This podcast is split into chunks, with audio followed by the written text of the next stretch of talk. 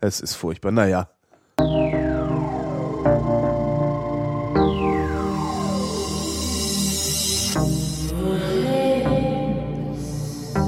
Wer redet, ist nicht tot.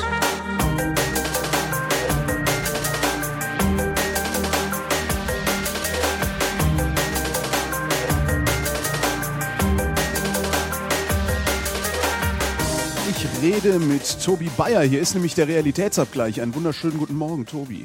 Moin, moin. Ups, jetzt habe ich das Jingle zu schnell ausgemacht. Oh, schade. Sehr gut. Nee, ich muss noch, ich übe noch. Wir üben noch. Ja, ist ja, ist ja unprofessionell hier. Ist ja, Zum Glück sind wir keine Profis. genau, das wäre ja noch schöner. Ja. Reicht ja, wenn wir in unseren anderen Jobs irgendwie super sind. da, da müssen wir ja nicht hier auch noch unser Hobby. Ähm, das ist ja nur Hobby, habe ich mir neulich wieder sagen lassen, was wir machen. Oh, oh, das ist aber ganz gefährlich. Das darf man nicht zu laut sagen. Habe ich auf mein Konto geguckt, hä? Also auf Flatter, Mhm. habe ich gedacht, nö. Und dachte mir, laber du mal, du Idiot. Äh, in diesem, äh, an dieser Stelle vielen Dank an alle, die mich geflattert haben im Monat Juni.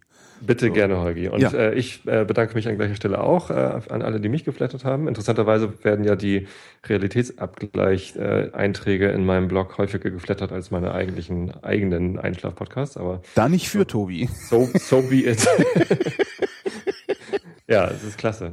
Wie sah es denn aus bei dir diesen Monat? Erzählst du das? Ähm, äh, äh, es war sehr viel.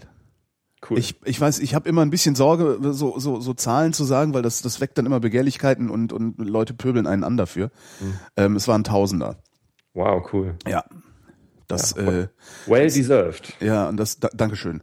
Und das ist also dann auch wirklich so, dass ich sage, also in, in, das ist mittlerweile, also und, und das ist so stabil, ne? Das pendelt halt immer so 50 hoch, 50 runter, je nachdem, wie, wie, wie viel man auch macht und sowas. Ähm, das ist, das ist jetzt so, dass ich, ich so, ja, ich kann davon, ich könnte theoretisch davon leben. Also ich bräuchte theoretisch den Radiojob nicht mehr. Mhm. Ähm, aber ich wäre blöd, wenn ich ihn jetzt an, an den Nagel hängen würde dafür. Also Ja, bei mir war es ein Zehntel davon, was ich auch schon ganz großartig finde. Äh, dopp- Doppelt so viel wie letzten Monat. Das, ah ja, schön. Ja.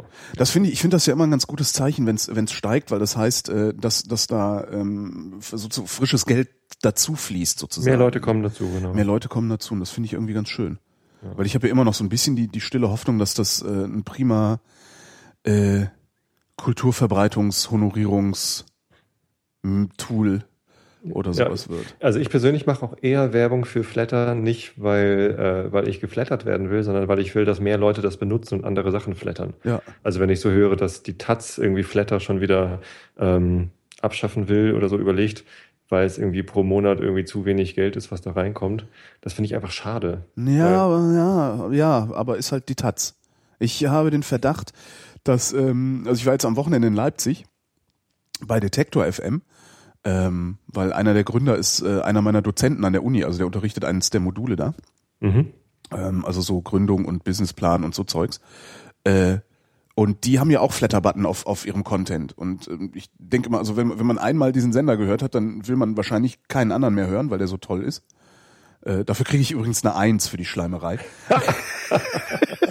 also es ist tatsächlich, es ist, äh, es, nach vielen, vielen Jahren ist das, äh, ich lob den immer so über den grünen Klee, aber es ist echt so, weil nach vielen Jahren ist das das erste Mal, dass ich einen Sender höre, der äh, so ein Musik-Wortprogramm macht, also praktisch so ein Magazinprogramm, wie wir es alle kennen, äh, den ich den ganzen Tag hören kann, weil mir die Musik nicht auf die Nerven geht. Und dann gibt's auch noch interessante Sachen, die sie erzählen. Und das, das ist schon echt selten. Na, jedenfalls war ich da, die haben auch einen Flatter-Button überall dran ähm, und nehmen auch relativ wenig ein. Und ich habe den Verdacht, dass Flatter vor allen Dingen für Personen funktioniert, aber nicht für Institutionen. Weil in dem Moment, wo du als Institution auftrittst, wo du ein Geschäft bist und nicht mehr so eine so, eine, so, ein, so ein Kleinkünstler wie wir. Ja? Also mein, mein, mein, meine Metapher für für das, was wir hier tun, ist ja immer die Kleinkunst. Also so, du stehst halt auf einer Bühne und erzählst einem Publikum irgendwas. Ja, Und ein paar kommen, ein paar bleiben draußen, und, ne, so. genau. Ähm, es ist kostenlos. Man kann Genau. kann In, in dem Moment, wo du aber als Institution auftrittst, ähm, passt diese Kleinkunstmetapher nicht mehr, wo du gerne mal einen Zehner für eine Eintrittskarte bezahlst. Ja? Ähm, sondern wenn eine Institution kommt, sagst du, naja, die, die sind ja dick genug, das ist ja ein Geschäft, das ist ja eine Firma, ist ja RTL oder ist ja ARD oder, oder irgendwie sowas. Das ist so der Verdacht, den ich da Ich habe. glaube, dann kommt es auch schnell in die Richtung bezahlen. Also wenn du, wenn du einer Person Flatter gibst, dann ist es, hat das vielleicht mehr so den Trinkgeldcharakter. Genau. Jeder, ja, wenn du ja. aber einer Firma oder, oder einem Verlag Flatter gibst, dann klingt das nach bezahlen. Genau. Und bezahlen ist etwas, was ich mit Flatter eigentlich überhaupt nicht in Verbindung bringen will. Weil ich, ich mache den Einschlafen-Podcast und den Realitätsabgleicher, weil es bockt und nicht, weil ich da Geld für haben will. Und die Leute geben halt Trinkgeld, weil es ihnen gefällt. Als, für mich ist Flatter eigentlich vielmehr eine Art von Feedback, also so ein validiertes Feedback, Ja. ein, ein monetär unterlegtes Feedback als, als bezahlen. Ja, und das Monetäre daran ist halt, dass das Praktische daran ist, Ja. ähm, wie ich schon immer sage, äh, solange ich da genug Einkommen habe, muss ich mich nicht darum kümmern, woanders genug Einkommen zu kriegen ähm, und kann es halt auch einfach weitermachen. Mhm. Also das ist halt das Schöne. Ja. Naja, und das, es scheint Ja. für Institutionen nicht zu funktionieren. Es scheint auch für äh, Text nicht zu funktionieren. Also so die, das gab ja so ein paar Blogger, äh, die auch irgendwie sich viel davon erhofft hatten oder viel davon versprochen haben, dass Flatter-Buttons auf ihren Artikeln sind. Ja, Ähm, Stefan Niggemeier zum Beispiel, ne? Und Weiß ich gar nicht. Hatte der, hat der da schon mal was zu gesagt? Ja. Also ich habe äh, zufällig jetzt eben gerade, also heute Vormittag habe ich nach Flatter äh, und, und Einkünften und so gegoogelt und ich habe ich irgendwie die alten Beiträge von Tim gefunden. Tim Pritloff hat ja irgendwie einmal im Jahr legt er seine, seine Flatter-Einkünfte offen. ja. Ähm, und da hatte ich einen Beitrag von 2010 gefunden, wo das irgendwie erst, das Ganze erst irgendwie zwei Monate alt war oder so. Und da hat er irgendwie aufgeführt, also da also hatte er mal geguckt, was die anderen so verdienen. Und da war er schon relativ weit vorne dabei mit 800 Euro oder was. Und ähm, da, äh, wer war denn das noch? Also Stefan Niggemeier war auf jeden Fall dabei. Der hat ein bisschen was abbekommen und die Taz war damit auch schon dabei. Wobei man sagen muss, dass Stefan Niggemeier, also was, was, was der so bloggt, das ist auch schon nochmal einzigartig. Ne? Ja, Also klar. dieses, ich schreibe mal irgendwas über äh, das neueste Apple-Produkt oder ich schreibe mal irgendwas über das Internet, was sowieso schon im Internet steht. Äh, das ist halt, ähm, ja, das gibt's halt an jeder Ecke. Ne? Was ja im Moment ganz groß ist, ist äh, so Videoblogging für, für Jugendliche. Also, Ja, also ja, ja. kleine, kleine Mädchen, die äh, sich äh, vor, vor der Kamera schminken und da quasi einen Schminkkursus draus machen und das in YouTube reinstellen. Das ist riesig. Da das ist riesig. gedacht, habe ich letztens gehört. Das ist das Medium, das ist das Medium unserer Kinder sozusagen. Also die, das, was wir hier so machen, so Blog, Podcast, dieses ganze Zeug, das wird für alte Leute. Genau. Also das mit den Videos habe ich, aber das ist aber zum Beispiel auch eine Kulturtechnik, die sich da entwickelt, die nicht mehr bei mir ankommt. Also ich bin überhaupt kein Freund von Videobildern. Hm. Das ist irgendwie nicht, äh, äh, weiß ich nicht. Wird, ich werde auch öfter mal gefragt, mach doch mal was mit Video, wo ich auch sage, nee, ich habe so ein Radiogesicht und da bleiben wir dabei. Ja, keine Ahnung. Ja, nee. Ja, aber ich finde das, also ich finde das ganz schön, dass dann irgendwie, weiß ich nicht, also Tim, Tim ist dann äh, immer noch der Platzhirsch, soll er auch sein, der hat nämlich äh, die ganze Vorarbeit geleistet, aber ich finde das auch ganz gut, dass so einige Leute aufholen. Also ich, ich, ich, total hole wertvoll, langsam Tim so auf. Genau, ich hole langsam zu Tim auf, das finde ich prima. äh, äh, äh, andere, von denen ich weiß, holen dann langsam zu mir auf. Also das ist da, da, da ist so ein, so ein konstantes, ein langsames, aber ein stetiges Wachstum und das finde ich ganz angenehm. Finde ich auch gut. Allein ich hab, was das, was das überhaupt so, also für, was das psychisch macht, das ist eben völlig faszinierend. Und das merke ich auch gerade erst so seit, ich sag mal so zwei, drei Monaten oder so. Ähm, also bisher habe ich eben immer nur gedacht, so, okay, cool, wenn da, wenn da echt so, so ein Tausender reinkommt, dann können sie mich überall feuern, dann bleibe ich eben auf Hartz-IV-Niveau. Ne? Davon kann ich meine Miete, meine Krankenversicherung, was zu essen bezahlen, das ist prima. Mhm. Ähm, aber was ich jetzt so gerade so habe, ist das Gefühl, dass ich hier so ein eigenes Geschäft habe. Also so mein, ich freiberuflich zwar, aber ich bin so meine eigene Firma und habe ein Produkt, das schmeiß ich so raus und das gefällt genügend Leuten, dass sie mir hinterher was in den Hut werfen und es ist meins. Und das Ganze, also es ist alles meins. Die gesamte Produktion, die gesamte Abwicklung und so, da redet mir keiner rein. Ähm, kein Chef sagt, wie ich das äh, gefälligst zu machen habe und so, sondern ich mache das einfach. Und es gefällt genügend Leuten, dass ich mich davon theoretisch ernähren könnte. Ja, also Wahnsinn. letz- letzteres äh, ist also, dass ich, dass ich mich davon ernähren könnte. Ähm, da bin ich noch eine, eine ganze Ecke weit von weg. Ähm, weiß ich auch gar nicht, äh, wo mich das hinführen würde, aber es gefällt genügend Leuten. Das ist das, was, was mich halt irgendwie anfixt bei Flatter. Mhm. Also einen, Facebook-Like zu kriegen ist ja auch nicht schlecht, aber es ist so Ja, Kohle ist nochmal was in- anderes. intangible. Also, genau. Das ist ja unfassbar. Und mit Kohle, ich meine, das ist ja nicht, nicht viel Kohle, was der Einzelne drauf zahlt. aber trotzdem, ich wie oft ich habe jetzt gerade irgendwie meinen, meinen Monatsbeitrag von 5 Euro auf 10 Euro erhöht, weil ich so viele Sachen flattere Mhm. und mir das dann unangenehm ist, wenn die jeder nur irgendwie drei Cent kriegen oder so. Äh, also ich würde ja auch im Restaurant, also wenn ich, ich gehe jeden Mittag ins Restaurant, habe ich ja schon mal erzählt, weil wir ja halt keine Kantine haben. Und ich gebe jeden Mittag irgendwie 50 Cent Trinkgeld oder ein Euro Trinkgeld, je nachdem, wie das halt gerade so passt. Hm. So in, in dem Range ist das. Und wenn ich einen interessanten Podcast höre oder einen interessanten Blogartikel lese oder ich, ich flatter sogar die Taz. Ich gestehe, ich flattere Institutionen. Ich habe die Taz im Abo, von daher äh, kriegen ah. die sowieso schon mein Geld. Aber Papier-Abo. Nee, Digital-Abo. Digital-Abo. Und ja. äh, ich lese vielleicht jede dritte Ausgabe. Also es ist auch so, dass ich, dass ich irgendwann gesagt habe, okay, ich habe im Moment kann ich es mir leisten. Ähm, ich mache jetzt das digitale Buch, kostet glaube ich 13 Euro oder sowas im Monat. Was ich übrigens eine super Sache finde, weil ich will das halt gar nicht in gedruckt, ne? sondern das fällt halt auf mein iPad und gut ist. Ähm, und ich habe auch gedacht, so, ich lese die Taz zwar nicht regelmäßig und oft nervt sie mich auch mit diesem el elenden, ewigen Geheule, was da linke Geflenne immer aber ich finde das halt wichtig, dass die da sind und, und dass da irgendwie noch so wenigstens ein halbes kleines Gegengewicht existiert. Äh, und darum dachte ich mir, okay, solange ich mir das erlauben kann, hole ich mal das Online-Abo, dann haben sie von mir auch nochmal einen Zehner im Monat. Kann nicht schaden. Apropos wichtig, dass die da sind. Mhm. Was ich dich heute fragen wollte, ist was sehr Persönliches. Darf ich das? Oh, ja, versuch mal, vielleicht kriegst du eine Antwort. Ähm, leben deine Eltern noch? Ja. Ja. Ähm, herzlichen Glückwunsch, weil Danke. Äh, ich merke das in letzter Zeit immer mehr, dass Leute aus meinem Freundeskreis, aus meiner Umgebung ihre Eltern verlieren. Das ist unsere das, Generation, die gerade. Das ist unsere Generation. Ja. Und noch vor, vor fünf Jahren fing das, oder vor zehn Jahren fing das in meinem Freundes- und Bekanntenkreis an, dass alle Kinder gekriegt haben. Mhm. Das ist so ein, so ein krasser Wandel gerade von äh, erst kriegen alle Kinder und dann sterben alle die Eltern weg. Das, ja. ist, das ist voll krass. Zwischendurch sterben all die alten Fernsehmoderatoren. ja, genau. Das ist mir so auffallen. Auf einmal war Karl-Heinz Köpke tot, weißt du? Ja. So, so Tagesschausprecher und sowas. Also so Gesichter, die, die, die man vielleicht gar nicht so gut kennt oder, oder gar nicht so richtig einzuordnen, weißt du, die aber über Jahrzehnte hinweg immer da waren, weil sie halt die Nachrichten vorgelesen haben und sowas. Ja. Das ist echt, echt heftig. Leben deine Eltern noch? Mein Vater ist vor fünf Jahren gestorben mhm. und meine Mutter lebt noch. Aber also ich weiß auch nicht, also ich, letztens habe ich einen, einen alten einen Ex-Kollegen wieder getroffen und der erzählte mir, dass sein Vater kürzlich gestorben sei. Und ähm, das war für mich so, uh, okay, wie gehe ich denn jetzt damit um? Weil ich also habe halt festgestellt, jeder geht anders mit diesem Verlust um. Und äh, das ist halt eine sehr, eine sehr individuelle und sehr persönliche Sache. Und man kann da eigentlich nicht wirklich großartig helfen. Ja. Weil ich weiß selber nicht genau, wie ich damit umgehe, dass mein Vater tot ist. Also seit fünf Jahren versuche ich irgendwie, äh, mich damit zurecht zu, zu ruckeln. Äh, wie sich das eigentlich so anfühlt. Also ich habe das ziemlich lange verdrängt. Also nicht, was heißt verdrängt, aber einfach den, den, den Verlustschmerz darüber ähm, verdrängt. Ja. Und wenn man den an sich ranlässt, das ist dann immer irgendwie komisch. Das ist übrigens das Einzige, wovor ich ernsthaft Angst habe, dass meine Eltern, Eltern, weg sind. Ja. Das ist das Einzige, wovor ich ernsthaft Angst habe. Alles andere kriege ich irgendwie geregelt, denke ich. Ah, ich ähm Weil ich habe auch keine Geschwister. Ich habe keine Geschwister, ich habe keine Kinder. Ähm, und wenn meine Eltern weg sind, dann habe ich niemanden mehr. Mhm. Dann habe ich meine Freundin noch. Aber die kann halt übermorgen auch gehen und sagen, nee, ach komm, du stinkst oder so. Ja, und du hast tausende Hörer.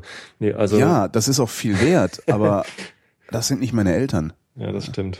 Ich habe als Kind ganz große Angst davor gehabt, dass meine Eltern sterben würden. Und jetzt als Erwachsener muss ich sagen, also ich war, äh, was war ich denn, 32, als mein Vater gestorben ist. Ähm, das war schon ganz schön heftig. Aber in der Situation habe ich gelernt, wie wichtig das eigentlich ist, Geschwister zu haben. Also ja. als du eben sagtest, du hast keine Geschwister, habe ich gedacht, oh, du armer Kerl. Mhm. Weil ähm, das, das war in dem Moment, an dem Tag und dann um die Beerdigung rum und so war das total wichtig, dass ich meine Brüder hatte. Ähm, von, also als, als Kind war das natürlich nicht schlecht, aber dann irgendwie als Jugendliche haben wir uns auseinandergelebt und dann hatten wir lange Zeit gar nichts miteinander zu tun. Und dann wurde es irgendwann so freundschaftlich, aber ja, also freundschaftlich. So, nicht, nicht mehr und nicht weniger. Aber als dann mein, mein Vater gestorben war, da war es dann auf einmal richtig wichtig, weil das sind Leute, die halt in der gleichen Situation waren wie ich. Also meine Mutter hat halt einen ganz eigenen Schmerz. Ne? Das ja. war kurz, kurz vorm 40. Hochzeitstag. Ähm, ist mein Vater gestorben und irgendwie zehn Tage später dann auch noch ihr Hund. Also die beiden hatten einen Hund und der ist dann zehn Tage später gestorben und die war halt irgendwie so, ja, ne? wir, wir drei Jungs waren schon ausgezogen und sie war halt auf einmal auf einen Schlag allein. Hatte irgendwie zwei Jahre lang sich nur um meinen Vater gekümmert, weil er Krebs hatte. Und auch dieses Kümmern war dann halt weg und so, die ist halt in ein Riesenloch gefallen. Ähm, das heißt, für sie war das, war das halt nochmal ganz anders als für mich. aber ich brauchte ja trotzdem jemanden, mit dem ich irgendwie, also der, der in einer ähnlichen Situation war, wo ich mich dann austauschen konnte. Und da war es echt wertvoll, dann äh, ähm, Brüder zu haben. Glaube ich, weil selbst wenn man, selbst wenn man, also ich, ich merke das ja auch so im Freundeskreis, also selbst die, die sich mit ihren Geschwistern verkracht haben äh, und ihre Geschwister hassen, die finden dann in dem Moment finden sie dann doch wieder zueinander, weil es ist halt Familie. Ja.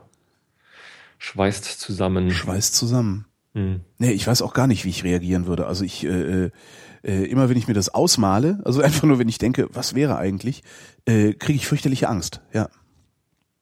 Hm. Obwohl jetzt, ich weiß nicht, ich bin so, weißt du, so drei, vier Mal im Jahr besuche ich meine Eltern halt. Ähm, und ansonsten sind sie ja räumlich sehr weit von mir getrennt. Wir telefonieren häufig. Aber letztendlich, es, es würde sich an meinem Alltag kaum was ändern. Das Einzige wäre, da wäre halt niemand mehr. Also es gäbe halt nichts, wohin ich zurückkommen könnte. Hm. Wohnen die noch in Köln? Oder? Die wohnen noch in Köln, ja. Ja. Ja, das ist natürlich eine ganze Ecke. Also ich merke, dass das mein Vater, der jetzt irgendwie seit, wie gesagt, fünf Jahren schon tot ist, ähm, doch ständig noch da ist für mich. Also der, ich, ähm, ich merke ständig, dass ich mich frage, was hätte mein Vater wohl dazu gesagt? Und meistens habe ich auch eine Idee, was er dazu gesagt hätte. Und ich glaube, bevor er gestorben ist, gab es auch ganz viele Situationen, wo ich einfach nur überlegt habe, was würde Vater wohl dazu sagen? Und ihn dann auch gar nicht gefragt habe, weil ich schon weiß, was er dazu sagen würde oder so. Äh, natürlich wäre er da gewesen und ich hätte ihn fragen können. Oft genug habe ich halt auch mit ihm über verschiedene Sachen geredet. Mhm. Aber ähm, im Prinzip, also man, man spricht ja immer davon irgendwie, dass, dass, dass Leute weiterleben in dem, was sie getan haben. Und ich hatte eine, eine sehr intensive Beziehung zu meinem Vater, also das war eine, also eine sehr, sehr schöne Kindheit, die ich hatte und äh, meine Eltern, also meine Mutter tut es ja noch immer, aber die haben mich halt immer äh, nach allen Kräften unterstützt. War also kein, kein zerrüttetes Verhältnis oder so.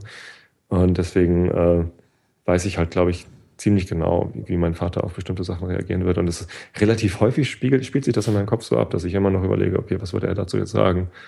Und versuche halt irgendwie die, die antizipierte ähm, Meinung meines Vaters immer noch auf mich wirken zu lassen. Das ist bei mir noch, das ist bei mir ein bisschen anders, also weil man, man wird ja so wie seine, wie, wie, wie die Eltern sind. Wir wollen das ja alle nicht so, ne? aber der Apfel fällt halt nicht weit vom Stamm. Das und stimmt. wir bilden uns alle ein, nein, ich werde nicht so. Aber letztendlich werden wir alle so. Und ich habe das ist auch schon seit einigen Jahren jetzt, dass ich festgestellt habe, haha, ich werde wie meine Eltern. Ähm, das heißt, ich führe noch nicht mal so einen inneren Dialog nach dem Motto, was würde mein Vater sagen oder was würde meine Mutter sagen, sondern ich mache irgendwas, also oder ich nehme irgendeine Haltung ein oder sage irgendwas und in dem Moment, wo ich das tue, denke ich mir in so einem Eckchen meines Gehirns, haha, wie dein Alter. Das, ist irgendwie immer ganz lustig festzustellen, dass ich, dass ich da sehr viel, sehr viel übernommen habe. Ich bin, also ich, wahrscheinlich habe ich auch Glück, weil meine Eltern wirklich sehr, sehr anständige Menschen sind. Ähm, Mhm. Von daher ist das jetzt auch nichts, wo ich, wo ich mich äh, weder vor mir noch vor einem Außen schämen müsste, dass ich äh, dieselben oder, oder ähnliche, oder fast ähnliche Haltungen einnehme, wie meine Eltern sie haben. Hast du ein Beispiel? Also was, was, was geht da? Ähm, Welche Richtung? In, in habe ich ein Beispiel, also in der Beurteilung von äh, von so vermeintlichen Exotismen. Ähm, so Leute, weißt du, so wenn Leute mit 30 sich auf einmal nochmal die Haare bunt färben. Ja? Ich weiß, warum das passiert. Ich habe sowas ähnliches gemacht. Ich bin mit Ende 20 auf einmal mit dem Kopftuch rumgelaufen. Das ist halt so ein neurotisches, ich will auf gar keinen Fall alt werden oder erwachsen werden Ding. Das, das flammt dann irgendwie anscheinend nochmal auf. So, und dazu nehme ich eine ganz, ganz dezidierte, dezidierte, also eine ganz bestimmte Haltung ein. Und diese Haltung heißt, ja, ja, mach du mal. so, also im Grunde lache ich, im Grunde lache ich mich, lache ich mich innerlich kaputt über diese Leute, weil ich genau weiß, warum sie es machen und denke mir halt so, äh, meinen kölschen Teil, jeder Jeck ist anders. Und das ist exakt, was mein Vater auch machen würde. Der steht dann da, steckt sich einen Bonbon in den Mund, grinst und du siehst, dass er sich innerlich schlapp lacht über diese, die, diese komische Neurose. Also solche Dinge zum Beispiel. Mhm. Ähm, Also oder- Lebenseinstellung letztendlich. so Lebenseinstellungen, genau, die, die habe ich extrem übernommen. Also das ist schon, schon, schon wirklich, wirklich krass. Ja. Mein Vater war ein wahnsinniger Idealist. Also der hat immer gekämpft für, für Dinge, von denen er überzeugt war, dass, dass sie gut waren. Das bin ich Und- zum Beispiel nicht und das sind meine Eltern auch nicht. Ja, ja. ja Witzigerweise. tatsächlich, also der, der Apfel fällt halt wirklich nicht weit vom Ja, Stamm. Ja. Man, man, man lernt es halt irgendwie weiter. Und ich glaube, ich bin auch häufig idealistisch unterwegs. Und, und kämpfe irgendwie oder, oder setze mich ein für, für Dinge, von denen ich meine, so müssten sie aber sein. Ähm, aber nicht ganz so krass wie mein Vater, glaube ich. Also noch nicht. Mein, mein Vater, äh, wie gesagt, der war halt in der SPD und das bei uns auf dem Dorf, wo irgendwie im, im, im Gemeinderat saßen halt neun von der CDU und zwei von der SPD oder so. Das war irgendwie so aussichtslos, überhaupt irgendwas bewegen zu können. Ähm, aber allein, dass er halt sich dann irgendwie mit den Leuten zusammengesetzt hat und irgendwie drum gekämpft hat, dass was weiß ich, bestimmte Gemeindewege besser ausgebaut werden oder keine Ahnung, was die, die, die Fußwege für die Schüler irgendwie äh, so und so gemacht werden, keine Ahnung was, äh, ist halt doch was passiert. Mhm. Hat schon einiges bewegt gekriegt. Hat er irgendwann mal gesagt, wie viel er bewegt hat oder ob er zufrieden ist mit dem, äh, was er bewegt hat? Obwohl, dann hätte er aufgehört, äh, es zu versuchen wahrscheinlich. Ne? Zufrieden? Nee, also ich glaube, wenn er, wenn er wenn er nie was bewegt bekommen hätte, dann ähm, hätte er sicherlich damit auch irgendwann aufgehört. Das war halt immer so, so ein bisschen, was hat er halt immer geschafft. Und also zum Beispiel irgendwie eins seiner letzten Vorhaben war, da war er schon in Rente, ähm, dass er halt die, die, Solarenergie fördert, auch im Ort. Und dann hat er irgendwie mit irgendwelchen Programmen mitgearbeitet und dann dieses 50-50-Programm äh, mit unterstützt oder sogar initiiert. Da werden halt äh, Solaranlagen auf öffentliche Gebäude ähm, installiert und ähm, auch zum, zum Eigenverbrauch irgendwie. Und das, äh, was dann eingespart wird an Betriebskosten für dieses öffentliche Gebäude, kriegt halt zur Hälfte äh, die öffentliche Hand und zur anderen Hälfte die Einrichtung selbst. Ähm, Schöne Idee. Halt, ja, genau. Und ähm, da, dadurch wurde halt auf der Grundschule investiert, eine riesen Solaranlage installiert. Und ähm, das sind halt so Sachen, wo er richtig stolz drauf war, dass er da irgendwie mit drauf hingewirkt hat. Ja. Aber also zufrieden, ich glaube, er war immer zufrieden genug mit dem, was er geschafft hat. Mhm. Sonst hätte er damit nicht weitergemacht. Kann ich mir nicht vorstellen. Lokalpolitik, ich habe einen riesen Respekt, durch, äh, auch durch diese Erfahrungen in meiner Kindheit, äh, vor Lokalpolitikern. Also Leute, die ja. tatsächlich irgendwie so einen Gemeinderat setzen. Ja, das sind auch die, vor denen man Respekt haben soll. Also die, die sich auf die Straße stellen und machen und ja. Alter Schwede, ey, was da an Energie reinfließt. Nicht ja, schlecht. Ja. Das, äh, ja, vor denen habe ich auch den größten Respekt. Die schaffen es selten. Ne? Also es sind oft die, die, also es sind oft nicht die, die äh, frierend auf der Straße stehen und Wahlkampf machen, ähm, die dann hinterher äh, die beliebten in den Parlamenten sind und auch äh, immer weiter aufsteigen. Ne? Also ja, wobei so. ich auch nicht weiß, ob das immer weiter aufsteigen dann das Ziel dieser Leute ist. Also viele, viele dieser Leute sind halt wirklich Idealisten und wollen halt irgendwie für ihren Ort oder für die Gemeinde irgendwie was, was Gutes schaffen und nicht unbedingt jetzt irgendwie in den Bundestag kommen oder so. Das große Rad drehen, meinst du? Ja, ja. ja. Ja, wahrscheinlich dreht man auch das große Rad gar nicht. Ne? Also je, je höher du kommst, desto stärker werden auch die Zwänge, denen du unterliegst. Also du kannst dann halt nicht immer einfach nur noch nach deinem Gewissen entscheiden. Ne? Also auch wenn du, auch wenn du Pazifist sein magst, äh, kann es gute Gründe geben, ähm, dem Kriegseinsatz zuzustimmen. Das stimmt, dann, genau. Und das äh, ist ein Dilemma, in das gerätst du halt nicht, wenn du in deiner Umgebung bleibst. Ne? Wenn du sagst, okay, äh, bevor ich bevor ich meine Seele zum Teil verkaufe, äh, äh nur weil ich mir einbilde, dass ich jetzt ein Riesenrad drehen könnte oder sowas, bleibe ich lieber lokal und sorge dafür, dass hier das Leben besser wird. Mhm. Weil für eine gesamte Republik äh, irgendwas zu verbessern, ist fast unmöglich, denke ich mal. Ja, also das ist ja auch meine Kritik an der, an der Parteiendemokratie, dass da halt immer wenige Parteien obere oder Fraktionsobere irgendwie entscheiden, was jetzt die Koalition macht. Und dann stehen halt alle auf. So. Also die 17 Leute, die jetzt für das neue Meldegesetz aufgestanden sind, die haben ja auch nicht wahrscheinlich jeder irgendwie großartig drüber nachgedacht. In meinem tiefsten Gewissen bin ich jetzt dafür, dass alle Bürger ihre Privatsphäre gegenüber Werbetreibenden verlieren oder dagegen. Nein, die sind halt einfach aufgestanden, weil die Koalition so einen, so einen, so einen Gesetzesantrag gestellt hat. Ja. Na, sie haben es wahrscheinlich, haben sie es ja nicht mal gelesen. Das ist ja das Problem. Also Vielleicht, das Problem ist ja, dass, dass äh, es sehr viele solche Gesetzesvorlagen überhaupt nicht gelesen werden, sondern da wird dann, im, wird dann das wird halt im Ausschuss verhandelt. Mhm. Ähm, und dann wird's hinterher halt nur noch zur Abstimmung gegeben, also zum Durchwinken gegeben oder zum Abnicken. So, und äh, ich glaube nicht, dass da irgendwie äh, großartig nochmal reingeguckt wird und, und äh, ja, kritisch ein solcher Gesetzestext betrachtet wird. Also wirklich mit allen Konsequenzen einfach mal durchdacht und so. Weil dazu hast du, glaube ich, auch gar keine Zeit. Ich fände das so geil, wenn bei solchen Sachen wirklich mal äh, die, die Lager durchmischt wären und irgendwie wirklich jeder nach seinem Gewissen entscheidet und dann halt mal aus der Koalition, die irgendwas vorgeschlagen hat, nicht alle aufstehen, äh, wenn, wenn's, wenn's, wenn gefragt wird, wer ist denn dafür und auch aus der Opposition nicht alle aufstehen, wenn gefragt wird, wer ist denn dagegen. Ja, aber dann müsstest du deine Haltung begründen können.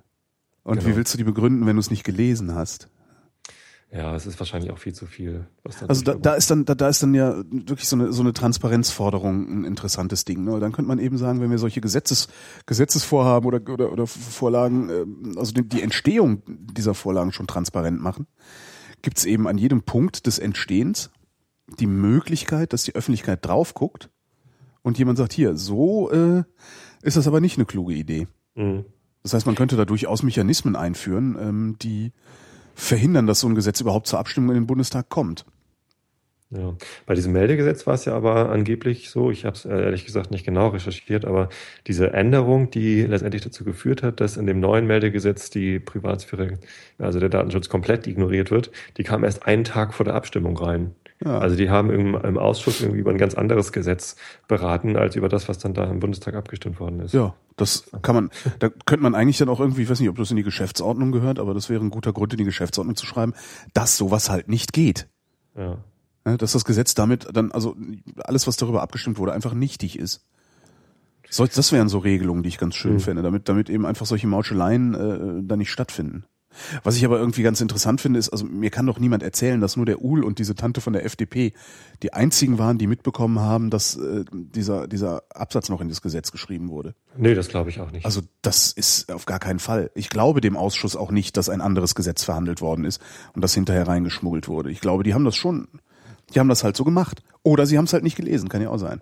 Hm. Aber was sagt Der das Uhl. dann auch wieder für die Aus über die Ausschüsse aus, ne? Hm. Ja, ich weiß nicht, ich habe erst einmal mit einem Bundestagsabgeordneten gesprochen. Das war einer von den, von den Grünen. Josef hieß der. Fischer, Ja. Josef Fischer. Nee, Fischer nicht. Äh, und ähm, der macht einen super entspannten Eindruck. Der hat in irgendwelchen Ausschüssen gearbeitet, von denen ich noch nie gehört hatte. Irgendwie europäische Zusammenarbeit zu irgendwas Speziellem. Hm. Merkwürdiger Kram. Keine Ahnung. Ja, sehr merkwürdiger Kram. Man muss dafür auch gemacht sein, das zu verstehen. Also das äh, und auch auch äh, nicht nur zu verstehen, also verstehen kann ich das ja noch, aber sich auch damit täglich zu beschäftigen. Also so gesehen habe ich vor unseren Parlamentariern wirklich eine eine sehr sehr große Hochachtung, sich mit diesem ganzen Scheiß den ganzen Tag zu beschäftigen. Ich würde irre werden. Ich würde wirklich irre werden. Also ich weißt du, ich saß bei Christopher Lauer im Büro und da lag dann der Haushaltsentwurf Hm. und das waren so ich weiß es gar nicht. Paar hundert Seiten. Das waren ein paar tausend Seiten. Also das, ich, ich überlege gerade, ob ich das jetzt irgendwie, also ich würde mal vermuten, dass das mindestens, ich weiß nicht, ich glaube, es war doppelseitig bedruckt, das waren, warte mal, so ein normaler Kopierpapierstapel hat 500 Blatt. Ich würde sagen, 1000 oder wahrscheinlich sogar 1500 Blatt doppelseitig bedruckt. Das ist der Haushaltsentwurf, so, Für Berlin ja. wahrscheinlich. Ja. Und das Ding, also wenn du seriös Politik machen willst, musst du dir das Ding drauf schaffen. Da musst du das irgendwie durcharbeiten und sagen, hier, da ist ein Fehler, da ist ein Fehler, das ist böse, da seid ihr korrupt. Ansonsten kannst du überhaupt nicht seriös arbeiten. Hm. Wie will man über sowas abstimmen? Das kannst du nur machen, wenn du genug Personal hast. Äh, äh, und genau. das hat da keiner. Ne? Du Idiot, liest da jetzt mal das durch und sagst mir hinterher, wo die Fehler sind. Ja, aber anders geht's halt nicht, weil Ja, während, ja. während, während äh, Abgeordneter X äh, ohnehin schon in seinem Ausschuss sitzt, muss irgendjemand anders die nächste Ausschusssitzung vorbereiten. Hm. Und da stößt dann sehr, sehr viel an seine Grenzen. Vor allen Dingen, wenn du äh, keine Kohle hast, wie die Piraten. Die haben halt keine Kohle, da mal eben fünf Referenten zu bezahlen oder sowas. Hm. Ja. Auch vor allen Dingen fünf qualifizierte Referenten, das ist ja das nächste Problem. Ja, wenn du natürlich, wenn du nur irgendwie 800 Euro jemandem in die Hand drücken kannst, ja, da kriegst du im Zweifelsfall kein ordentliches Personal für. Da kriegst du dann irgendjemanden, der, der äh, engagiert ist, weil er irgendeine Agenda verfolgt. Und dann kannst du wieder nicht sicher sein, ob der dich mit einigermaßen Möglicherweise eine andere Agenda Genau. die, du. ob der dich mit zuverlässigen Informationen versorgt. Also da musst du dann schon jemanden hinsetzen, dem du, so, weiß ich nicht, äh, 4000 im Monat zahlst, damit, dass der sagen kann, ja, okay, dann muss ich mich, ne, dann kann ich eben objektiv arbeiten, weil wenn ich meinen Job gut mache und ordentlich mache, dann ähm, habe ich ein Einkommen. Hm. Das, also, ich will da nicht, also ich würde da nicht tauschen wollen. Darum sage ich immer, das Einzige, was ich machen würde, ist Bundespräsident. Ja. Stehst Waffeln morgens auf. Ja, eben. Stehst morgens auf, backst ein paar Waffeln, gehst der Regierung am Sack. Ja. Gibst ein, gehst wieder pennen. so. Ja. Das ist, also das ist eher, Und vor allen Dingen diese Arbeitszeiten, die die haben. Ähm, ich habe mal, ich habe mal, weiß ich gar nicht, ich bin ein paar Mal trinken gewesen, damals mit Angela Marquardt, die war ähm, ähm, für die für die PDS damals im Bundestag. Mhm. Und die, äh, der, der, wenn, wenn du mit deren Bier trinken gehen wolltest, dann musstest du irgendwie Monate vorher das, das mal anmelden. Äh, dann ist das ständig ausgefallen, weil wieder irgendwas dazwischen gekommen ist und im Grunde war die nur müde. Also Ja. ständig. Also sie war so müde, dass sie mal vergessen hatte, an der Tanke zu bezahlen. Was dann am nächsten Morgen in der Bildzeitung stand. Ja. Das sind dann so Sachen, weißt du, du bist völlig platt und bräsig, tankst deine Karre voll, gehst einen Snickers kaufen und fährst ohne den Sprit zu bezahlen wieder weg. So. Und danach fällt die gesammelte Meute über dich her und zerfleischt dich, äh, äh, was du denn für ein Asozialer wärst. Dabei hast Ja. du halt nur vergessen. Als hätte ich noch nie vergessen, Sprit zu bezahlen. Hast du schon mal vergessen? Ja. Ich bin schon in die Tanke gegangen, habe dann noch Kippen gekauft, noch was Süßes gekauft, äh, äh, noch irgendwie, dann, dann, weißt du, dann so geguckt, dann, dann hier, äh, äh, äh, was gibt es hier an diesem, da gibt's doch immer diese, diese an größeren Tankstellen, gibt's doch immer alles, was man in einen Zigarettenanzünder stecken kann. Weißt du, so Homer Simpson-mäßig. Haben Sie schon eine Fritteuse? ähm, und und hab dann geguckt, äh, hier war das so, ah, was das nicht alles gibt, bin da hingegangen, hab dann meine Süßigkeiten dahin, ne, und so, hab dann meine 8,30 Euro bezahlt oder wie viel das war, bin zum Auto gegangen, eingestiegen, losgefahren, dachte, was? Und hab dann sofort angehalten, bin wieder rein und gesagt, hör mal, ich habe einen Sprit vergessen zu bezahlen. und äh, und der, der, der Kassierer meinte dann auch, ja, ich habe auch völlig vergessen zu fragen. Weißt du so, ja, die fragen ja auch immer, haben Sie getankt? Ja, ja. So und das so und ich war bei bei vergleichsweise klarem Verstand. Wenn du dann aber möglicherweise schon irgendwie zehn Stunden, zwölf Stunden Sitzung und und äh, Termine mit irgendwie Arschlochlobbyisten hinter dir hast Und Haushaltsentwurf lesen. und Haushaltsentwurf lesen und es ist mitten in der Nacht und du willst einfach nur nach Hause, ja, finde ich äh, völlig normal, dass da jemand sowas vergisst. Ich schaffe das ja nicht mal, die Zeit zu lesen. Ich habe jetzt äh, ein Kindle und das Geilste am Kindle ist ja, dass man die Zeit lesen kann, Ja. ohne seine Sitznachbarn körperlich zu beeinträchtigen. Das es geht noch, es geht ja noch geiler, ne? Was denn? Ich habe ein Kindle und bin Student, das heißt, ich kriege die Zeit für ein Hunderter im Monat, ähm, im Jahr, Cool. was ich super finde. Und Ja. ich finde, das ist sie auch wert. Auf jeden Fall. Und ähm, ich lese die nicht. Zeit total gerne, aber ich schaffe das nicht. Ja, Also kenne ich. ich, ich lade sie mir dann am Mittwochabend runter und fange Mittwoch schon an zu lesen. Und dann lese ich halt irgendwie in der Bahn täglich eine Stunde und abends dann noch mal ein bisschen was. Aber ich komme da nicht durch. Also ich bin, bin heute, ne, heute Abend kommt die neue raus und ich bin irgendwie gerade mal irgendwie so mit etliche Artikel überspringen, bin ich jetzt bis, zum, bis zur Kinderzeit gekommen. Es ist, und es ist so schade, ne, weil da steht echt viel gutes Zeug drin. Also auch viel schlimmes Zeug. Also da schreiben ja auch echt wirklich ganz üble Menschen. Ja. Ähm, die Zeit hat ja auch schon mal verschafft, mich zu, äh, geschafft. Also so ein Zeitschreiberling hat ja mal versucht, mich zu verunglimpfen. Das war auch ganz interessant. Wie das denn? Ähm, das war ein Artikel, also damals habe ich noch geblockt, beim Hessischen Rundfunk hatte ich einen Blog. Ähm, und das war ein Artikel, da ging es um, ich weiß es gar nicht mehr genau, worum es ging. Jö- Also Jö- Jörg Taus damals, Mhm, du erinnerst dich ja. vielleicht, Jörg Taus äh, Kinderporno, Ja, bla. Porno. Ähm, und da habe ich sehr, dann bitte? SPD und dann Pirat. Genau, SPD so. und ein Pirat, genau. Und da habe ich, äh, der ist ja irgendwie, der ist ja auch dann, dann diesen Zensurgesetzen, äh, der hat ja ganz massiv gegen diese Zensurgesetze gestänkert, so sehr, dass du teilweise das Gefühl hattest, du jetzt genau einen Menschen in der Opposition und das ist Jörg Taus. Und auf einmal finden sie bei dem Kinderpornos. Ne? Und dann habe ich, was habe ich denn da verblockt? Irgendwie Stunde danach oder so, nachdem die Meldung kam oder zwei Stunden danach habe ich eben verblockt, so, ja, das stinkt jetzt aber, ne?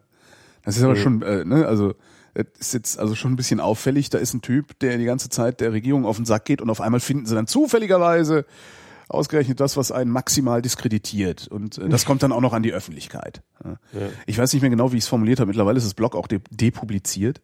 Mhm. Ähm, jedenfalls hat das damals ein Zeitautor zum Anlass genommen, nee, nicht zum Anlass genommen, sondern als Beleg dafür genommen, dass im Internet ja nur Verschwörungstheorien verbreitet würden. Also so bla bla bla, der Taus ist ja total dreckig und böse und auch hier Holger Klein, bla bla bla bla blub. Und den Artikel hat er aber, ich weiß gar nicht, zwei Wochen oder sowas danach geschrieben Mhm. und hat einfach mal völlig ignoriert, um zu welcher Uhrzeit, an welchem Tag ich den Artikel, also mein, mein Blogposting gemacht habe. Und er hat völlig ignoriert, dass es darunter jede Menge Kommentare schon gab, die ja nun integraler Bestandteil eines Blogpostings sind. Äh, Kommentare, in, dem, in, in, in denen wir uns wirklich darüber auch auseinandergesetzt haben und ausgetauscht haben, was ist da passiert und wie und wo. Und da auch durchaus ein Erkenntnisfortschritt stattgefunden hat, äh, der auch darin resultierte, dass ich irgendwie geschrieben habe, ja, nö, dann stinkt's ja wirklich. Also dann ist es ja nicht irgendwie nur eine Finte, um den fertig zu machen, sondern irgendwie hat er dann ja offensichtlich wirklich ein bisschen Dreck am Stecken. Wie auch immer der aussieht, der Dreck. Ja. Äh, und das fand die Zeit aber damals, äh, haben sie ignoriert, egal, weil ja. der Autor dieser, äh, dieses Artikels ähm, sonst seine Geschichte nicht hätte erzählen können. Und das ist ohnehin so ein Problem bei Printjournalisten, weil es ist mir auch Ja. schon mal mit der Süddeutschen Zeitung passiert. Genau dasselbe. Da hat auch so ein, ein Printschreiber von der Süddeutschen Zeitung hat eine Geschichte, eine fertige Geschichte im Kopf gehabt. Und das machen Printleute, also ich behaupte das einfach jetzt mal, das machen Printleute fast immer. Die recherchieren nicht ergebnisoffen, sondern die haben eine fertige Geschichte im Kopf und nehmen nur noch als Belege die Zitate von irgendwoher, die ihre Geschichte stützen. Das ist mit der Süddeutschen genauso was. In der Süddeutschen hat mal einer einen Artikel schreiben wollen, der nur deshalb funktionieren konnte, weil er Fefe und mich in einer ganz bestimmten Sache als Verschwörungstheoretiker dargestellt hat. So, und das ist nur gegangen, wenn man uns, wenn man wirklich aus unseren Blogs Dinge einfach nur selektiv zitiert hat, also komplett aus dem Zusammenhang genommen. So. Und äh, zack, bumm, funktioniert sein Artikel. Und in dem Moment, wo dieser, dieser Anwurf, nämlich die beiden sind da Verschwörungstheoretiker, äh, in dem Moment, wo du diesen, diesen Vorwurf entkräften kannst, äh, funktioniert der ganze Artikel nicht mehr. Und das war sowohl in der Süddeutschen so, als auch in der Zeit. Aber ist beim Print ja vielleicht dann Ich- auch anders egal als im Netz. Naja, nee, das ist ja mittlerweile steht das ja im Netz und vor allen Dingen steht es in allen Zeitungsarchiven. Die Archive haben das ja. Das heißt, du kannst jetzt ähm, bis zum St. Nimmerleinstag danach lesen, wenn du das willst, äh, was, was die Zeit und was die Süddeutsche Zeitung äh, meinen, über mich verbreiten zu müssen. Ähm, und das Problem, was ich da sehe, oder die Vermutung, die ich da habe, ist, dass Printjournalisten sowas einfach gewohnt sind zu machen, weil die nämlich über Jahrzehnte hinweg gewohnt waren, dass sie die Wirklichkeit bestimmen. Weil was in der Zeitung steht, das ist halt so. Und wenn sich darüber einer beschweren will, kann er ja einen Leserbrief schreiben, wird ja eh nicht veröffentlicht. Und ich glaube, dass die meisten Printjournalisten noch gar nicht gelernt haben, dass das heutzutage nicht mehr geht. Also, dass du heutzutage nicht einfach nur eine Behauptung äh, aufstellen kannst, die mit irgendwelchen krausen äh, Zitatfetzen belegen kannst und äh, dich dann zurücklehnen kannst und denken kannst, na ja, da, da habe ich dann jetzt halt, äh, habe ich halt halt mal die Realität definiert. In meiner Wahrnehmung ist Printjournalismus irgendwie deutlich flüchtiger als Online-Journalismus. Weil, also es steht halt einmal in dieser Printausgabe und dann kannst du die kaufen am Kiosk, aber wenn du sie nicht gekauft hast, dann, äh, dann hast du sie halt nicht. Na, aber sie verbreiten es ja online auch. Ja, aber nicht alles. Also du kannst ja nicht die komplette äh, Printausgabe vom, vom Spiegel, äh, von, von der Zeit online lesen, ohne, ohne dich irgendwie einzuloggen oder so oder zu kaufen. Ich weiß gar nicht, veröffentlichen die nicht nach und nach alles? Ich glaube nicht. Weiß ich aber nicht. Wie dem auch sei, es war damals auch online. Wie auch immer. Zumindest ähm, es ist halt sowas wie, weiß ich nicht, klar, das liegt dann in den Archiven und Mhm. die können das dann wahrscheinlich auch durchsuchen oder so, Genau. aber Google eben nicht. So, und, und, und wenn etwas in Google nicht auffindbar ist, dann ist es für mich auch nicht existent. Also irgendwie, wenn, wenn, wenn, ja. Ja, für also dich, ne? aber du, von, ich, bin, ich, ich bin halt auch nicht von dir abhängig. Wovon ich abhängig bin, ist, dass äh, mir irgendeine Sendeanstalt äh, einen Job gibt, beispielsweise. Ja. So, und wenn da jetzt irgendwie ein Personaler eine gute Recherche macht und dann irgendwo in einem Zeitungsarchiv findet, aha, guck mal da. Der ist ja Verschwörungstheorie. Der ist ja, der ist ja ein böser Verschwörungstheoretiker und äh, bla. So. Dann Ja. haben einfach nur zwei so Schreiberlinge, es gibt auch noch einen dritten. Äh, Es ist mir insgesamt, aber ist mir das selbst, dreimal, selbst wenn insgesamt ist mir das halt veröffentlicht wird oder eine Gegendarstellung veröffentlicht wird, dann erscheint es ja erst in der nächsten Ausgabe. Und da steht stimmt. ja gar kein direkter Link zwischen diesen Ausgaben. Naja, schon online dann schon. Und in Ja. den Zeitungsarchiven halt auch, weil da steht halt, du kannst ja nach, nach, nach Stichworten so, äh, recherchieren. Hm. Ähm, also ist mir insgesamt dreimal passiert übrigens. Ja, dreimal wollte ein Printjournalist eine Geschichte erzählen und konnte die nur erzählen, indem er falsche oder zumindest nur, wie nennt man das?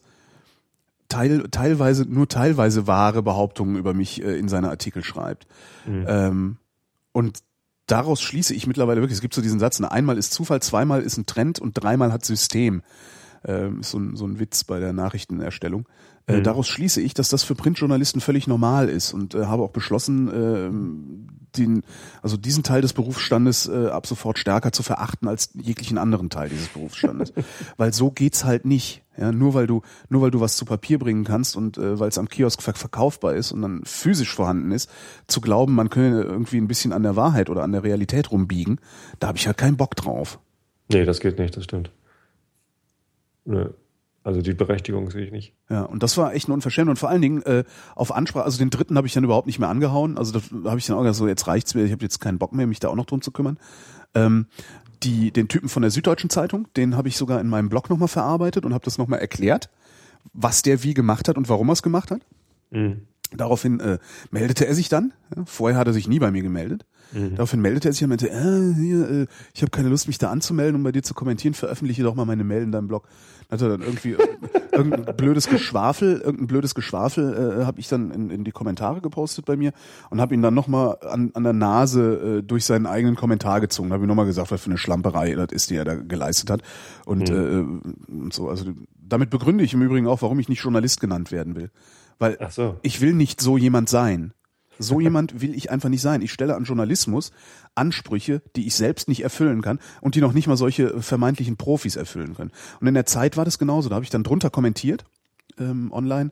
Äh, warum, ne, warum, äh, warum berücksichtigen Sie nicht äh, Zeitpunkt des, der, der Veröffentlichung meines Beitrages und äh, Kommentare darunter? Das gehört dazu. Äh, da kam überhaupt keine Reaktion. Habe ich es nochmal gepostet.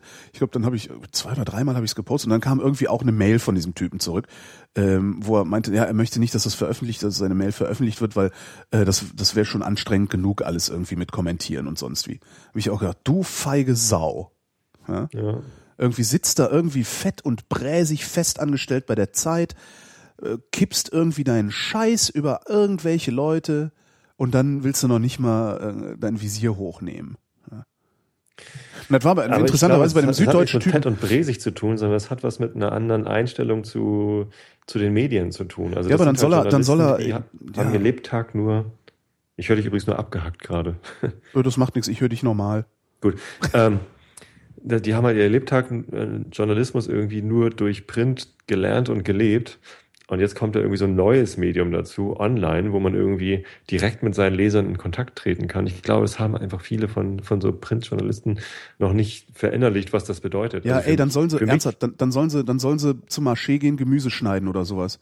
Aber sich nicht dahinstellen und zu tun, als wären sie die einzigen, die in der Lage sind, die Realität runterzubrechen und einzuordnen, damit der einfache Mensch das auch versteht. Weil dazu brauchen wir Journalisten schon gar nicht. Und vor allen Dingen nicht, wenn sie sich sowieso nur Scheiß aus den Fingern saugen.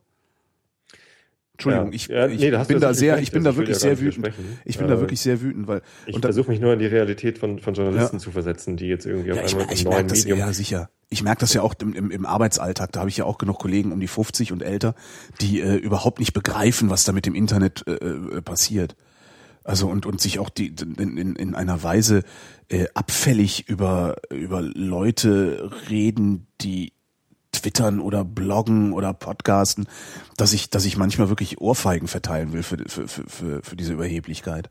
Hm. Das Lustigste war übrigens dann dieser, dieser Heini von der Süddeutschen Zeitung, ähm, schrieb dann irgendwie nochmal, ich weiß gar nicht, warum du so aggressiv bist. Ich glaube ich, auch zurückgeschrieben, Freundchen, wenn ich aggressiv werde, sieht das anders aus. äh, und meinte dann, wir können ja mal telefonieren. Hab ich auch gedacht, was willst du, Wurst? Eigentlich ist auch so ein Journalistending, immer telefonieren wollen. Hm. So, ja, wir können ja mal telefonieren. Nee, du hättest mich mal vorher anrufen können, du Wurst. Entweder das oder Echt irgendwie auch mal irgendwie ey. zu Online-Kommentaren Stellung nehmen. Ne? Ja, ja. Also wirklich grauenhaft. Das könnte man ja auch mal machen. Aber ich, ich habe tatsächlich das Gefühl, als wäre das normal für Zeitungsjournalisten, also für Printjournalisten, sich eine Geschichte auszudenken und die rund zu machen, indem sie selektiv Fakten sammeln, die ihre Geschichte, die sie vorher schon im Kopf haben, stützen. Und das fällt mir sehr häufig auf bei allen Sachen, von denen ich Ahnung habe im Übrigen. Erinnere dich nochmal an die Augen von Katrin Müller-Hohenstein im ZDF, als sie bei dieser Janine, wie sie, oder wie sie hieß, äh, diese, diese Online-Reporterin stand. Das ist einfach eine, eine Sache, so direktes Online-Feedback von, von Hörern oder Zuschauern, was, was man, worauf man direkt antworten und reagieren muss, das kennen solche Leute einfach nicht. Das ist, die, die hat doch geguckt wie ein Auto. Mhm. Dass, dass es Leute gibt, die da direkt irgendwie twitter, oh Gott, twittern. Ja, die, die, die, die, Gott, die die Gottgleichheit äh, äh, der Journalisten anzweifeln. Ne? Wie, Nee, wie- nicht anzweifeln, das ist irgendwie so ein, so ein Einbruch in deren Privatsphäre. Die können halt irgendwie, normalerweise können die halt produzieren und machen und, Und sind relativ sagt was. unbehelligt. Wenn jemand einen Leserbrief schreibt, ja, sagst du selbst, kann, kann man veröffentlichen oder auch Ja, nicht. lesen die doch noch nicht mal. Ja, oder, oder das. Aber ähm, da sind halt jetzt auf einmal Leute, die wollen direkt Feedback geben. Ja. Und äh, Und das, das empfinden das die, das, alle. das empfinden die halt als Anmaßung. Sie empfinden das als Anmaßung. Das, Das, ist, weiß ich nicht mal. Ja, also das ist ist, so, was ich bei mir- Unterstellung. Das ist, was Äh, ich bei mir mitkriege so. Also alle die, alle die, die äh, das, diese Kommentarfunktion und und das Feedback, also dass das, das Internet nicht umarmen, also sagen, hey cool, da tun sich neue Möglichkeiten auf, äh, auch neue Möglichkeiten des Erkenntnisgewinns, ja, Mhm. ähm, verachten das. Also die, die das ist äh, ja. Es gibt da überhaupt nicht so ein, ich habe überhaupt nicht das Gefühl, als gäbe es da irgendwie so eine, so eine, so eine, so eine Grauzone, so einen Übergang irgendwie von, naja, ist ja vielleicht ganz nett, aber ich weiß nichts damit anzufangen. Das ist das, was ich am seltensten höre. Entweder höre Also ich, ich, ey, geil, ja, oder vielleicht Boah, ist es, ja, vielleicht ist es nicht nur Verachtung. Ähm, ich hoffe, ich, also in, in meinem, in meinem Herzen glaube ich ja, dass alle Menschen irgendwie irgend, irgendwas Gutes an sich haben. Ach so, ja, nee. Nennt, nennt sich Nächstenliebe. Was bist Äh, du denn drauf? kommt, kommt aus, aus, aus meinem christlichen äh, Nebendasein.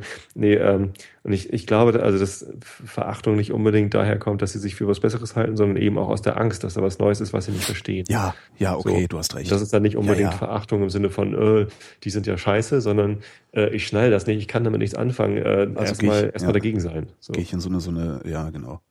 Ja, hast schon recht. Bei den meisten ist es, bei den meisten dürfte das Angst sein, ja. Wobei dann also wirklich, also auch im Austausch, äh, was heißt Austausch äh, mit diesem Typen von der Zeit, äh, habe ich auch gedacht, ja, nee, das, da ist es halt keine Angst mehr, sondern es ist Verachtung. Der hält sich für was Besseres. Der hält sich also tatsächlich für was Besseres. Das muss man sich einfach mal furchtbar. Aber ist halt ganz praktisch, alles, was er schreibt, lese ich halt auch nicht mehr, weil ich weiß, wie er arbeitet. ne? Das ist eigentlich das Schöne. Also eigentlich, äh, das, ist, das könnte man eigentlich, müsste man solche Geschichten mal sammeln. Da gibt's ja bestimmt auch noch mehr von. Ähm, so dass man dann einfach mal eine Liste hat von, äh, von Journalisten, bei denen man weiß, okay, den brauchst du gar nicht erst zuzuhören. Ich weiß, wie du arbeitest, äh, dann, also ich weiß, wie du an mir gearbeitet hast. Dann muss ich auch davon ausgehen, dass du an allen anderen Themen genauso arbeitest. Also ist halt auch egal, was du zu sagen hast, weil ist ja eh erfunden. Tja. Aber der Anteil von freien Journalisten, die auch für solche Zeitschriften arbeiten und Zeitungen arbeiten, nimmt ja auch irgendwie zu, oder? Weiß ich gar nicht. Also ich habe mit Print sonst nichts zu tun eigentlich. Also ich, gucke da- guck immer mal, ob ich irgendwie die Leute, die auf, was weiß ich, auf Zeit Online oder Spiegel Online oder, oder, oder Handelsblatt oder so, äh, wer da immer schreibt, ob ich die auf Xing finde. Einfach nur aus Interesse, ob die Mhm. überhaupt auf Xing irgendwas machen. Und da steht dann häufig irgendwie freier Journalist, unter anderem tätig für dit und dat und jenes. Ja, nee, aber das, da habe ich wirklich überhaupt keinen Überblick. Ich meine, es gibt halt immer mehr Leute, die schreiben können. Ne? Oder immer mehr Leute, die glauben, dass sie schreiben können und die dann auch Artikel anbieten. Und je billiger sie sind, desto freudiger die Verlage. Ähm, weil dann kriegen sie halt irgendwie ein bisschen Content für kleines Geld und äh, können damit ihre Webseiten füllen. Mhm. Und es ist ja auch oft so, also zumindest bei der Zeit zum Beispiel ist die Online-Redaktion ja eine ganz andere als die Print-Redaktion. Die sind ja räumlich auch voneinander getrennt. Also die Onliner sitzen in Berlin, Mhm. machen übrigens einen hervorragenden Job, wie ich finde. Ähm, also der Umgang auch äh, mit, mit Kommentaren, also wenn es dann irgendwie um ein Thema geht äh, und jemand wirklich eine Expertise hat und das Thema erweitert, indem er einen Kommentar hinterlässt, wird dieser Kommentar dann auch prominent platziert und solche Sachen. Also da gibt's richtig, äh, die kümmern sich richtig. Okay, cool. Das ist schon, schon echt eindrucksvoll. Ja. Und die, also die Online-Redaktionen und der, der, der On die Online-Inhalte sind ja in der Regel verschieden von den Print-Inhalten. Das stimmt. Also gerade bei Wochenzeitungen Ja. äh, ist das ja. Weil sonst würden sie auch kein Print mehr verkaufen. Ne? Halt Sie würden keinen Print mehr verkaufen und online wäre halt auch langweilig, wenn sie nur einmal die Woche die Artikel austauschen. Stimmt. Andererseits, wer weiß, ob das nicht vielleicht sogar äh, ganz cool wäre, wenn die Zeit sagen würde, so hier, Peng, Es ist Donnerstagmorgen. genau, Grabstein. Jetzt ihr habt eine neue Ze- Beiträge. Genau, ihr habt eine Woche Zeit, unsere Berichte zu sehen. Das, das finde ich ja schön. Darum lese ich ja auch solche Sachen wie die Zeit so gerne, ähm, weil die das wöchentliche Erscheinen, also die Printzeit beziehungsweise die Digitalausgabe davon, Mhm. äh, das wöchentliche Erscheinen macht, dass die weniger hektisch sind. Mhm. Und die Webseite zum Beispiel ist total hektisch. Immer schnell neueste Meldung, Eilmeldung hier. hm. Und ähm, wenn du nur einmal die Woche publizierst, kannst du dich halt echt zurücklehnen und kannst ein Thema mal in aller Ruhe durchkauen. Benutzt du eigentlich ähm, Werbeblocker? Ja, Browser? ja, ja, ich äh, ertrage das Internet sonst nicht. Ich auch. Aber ich war letztens im Apple Store, weil ich mal sehen wollte, wie dieses neue MacBook Pro mit Retina-Display dann aussieht. Und dann habe ich da irgendwie mich halt an so ein Gerät gestellt und dachte, oh, sieht ja ganz schick aus. Und ich habe aber gehört, man munkelt, äh, dass äh, die Darstellung von Webseiten meistens irgendwie dann hässlich sei, weil die Grafiken halt nicht für so eine hohe Auflösung optimiert sind. Mhm. Äh, das wollte ich rausfinden. Dann bin ich auf Zeit Online gegangen und da war halt kein Werbeblocker in dem Safari installiert. Das war ein Das geht war- halt nicht. Unglaublich. Also es war halt eine, eine riesen Auflösung. Das heißt, links und rechts vom Content war Platz. Das, der Content war so mittig Mhm. dargestellt. Und dann war nicht so, so Hockeystick-artig irgendwie oben und rechts so Ja, dann irgendwie große Werbung, sondern außen ganz rum. Also Ja, ja. links auch. Und es war so ein riesen Spielfilm, der da abgespielt hat. Und der Content von Zeit Online war in diesem Spielfilm, war Werbung für, weiß ich nicht mehr, Mercedes, glaube ich. Das ist total oft, dass dann auch so, so Mediamarkt, irgendwie alles rot. Nur in der Alles- Mitte so, ein, so eine Ecke, also so, so ein Quadrat oder ein Rechteck, äh, wo dann tatsächlich Inhalte äh, transportiert werden. Und auch durch die Mitte durch lief dann halt so ein Filmchen. Also da war dann irgendwie außen so. rum ein großer Rahmen mit irgendwie Spielfilm und dann war irgendwie im oberen Bereich halt, okay, hier Zeit Online und, und Top-Teaser und dann unter dem Top-Teaser war dann nochmal wieder ein das breiter. Streifen, wo irgendwie Werbe, Werbefilm lief und Die- darunter ging es dann mit Content. Ich habe auch echt den Verdacht, dass die das nur deshalb machen, damit man deren Online-Ausgaben gegen Geld kauft, weil man da halt nicht so belästigt wird. weil das, das kann ja, das ist ja eigentlich das, das, das Tragische ist ja, äh, äh, ich denke immer, ihr seid doch alle mal irgendwie Journalisten geworden und, und, und, und, und ihr seid zum Radio, zum Fernsehen, zur Zeitung gegangen, weil ihr was mitzuteilen habt. Was immer es ist erstmal. Also es ist erstmal vollkommen egal, was ihr mitteilen wollt, aber irgendwie habt ihr doch Bock, was mitzuteilen. Und dann guckt euch mal eure Webseiten an. Seid, ist es das, was ihr mitteilen wollt? Das verstehe ich irgendwie nicht. Und äh, ich, ich kann auch nicht nachvollziehen, dass Verlage sowas machen. Also nur weil irgendwie, also klar, der, der wir haben wir ja neulich in Alternativlos gehört, dass der Herr Döpfner ja doch äh, äh, Meister, Meister der kognitiven Dissonanz ist. Aber doch auch dem muss in lichten Momenten auffallen, dass dieses Geblitze und Geblinke und diese äh, äh, komischen Banner, die sich da so reinfahren und nicht mehr wegzuklicken sind und so, dass das genau das Gegenteil von Publizieren ist. Mhm.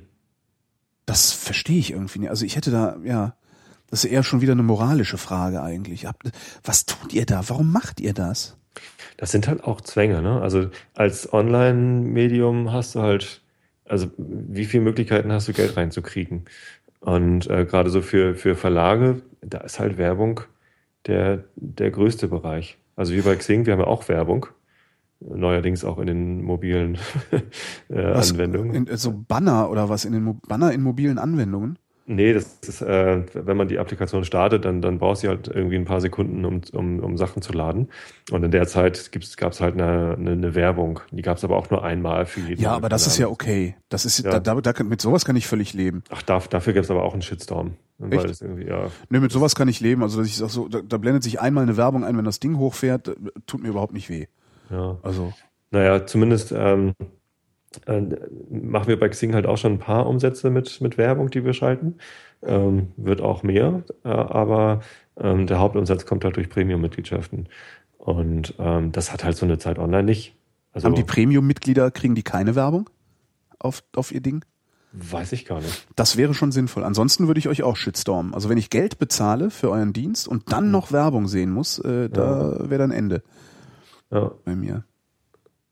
Ja. Aber was ich schlimm finde, sind halt Werbeunterbrechungen. Also wo ich gezwungen werde. Ich glaube, in der, in der Fachsprache heißt das Störer. Mhm. Äh, das finde ich eine Unverschämung. Und das ist auch der Grund für mich, Dinge nicht zu lesen. Also Artikel sofort wegzuklicken zum Beispiel. Ich fange an zu lesen, dann kommt was ins Bild, klick ist der Artikel weg. Aber das Tragische ist, dann wird trotzdem mein PI gemessen. Das finde ich eigentlich das Tragische daran. Weil ich möchte eigentlich, dass, dass, dass mein Page, meine Page Impression erst gemessen wird, wenn ich die Seite bis zum Ende gescrollt habe oder irgendwie sowas. Womit wir wieder bei Flatter sind. Bei Flatter ist es eine bewusste Entscheidung. Genau. Ich möchte, also mir ist diese Sache was wert. Genau. Und Und- wenn es nur fünf Cent sind. Ja, das finde ich super. Ja, ja, ja, ja. Ich finde, ich habe auch gar kein so großes Problem mit Werbung. Die soll, die, die muss halt nur or- ordentlich verteilt sein, weißt du?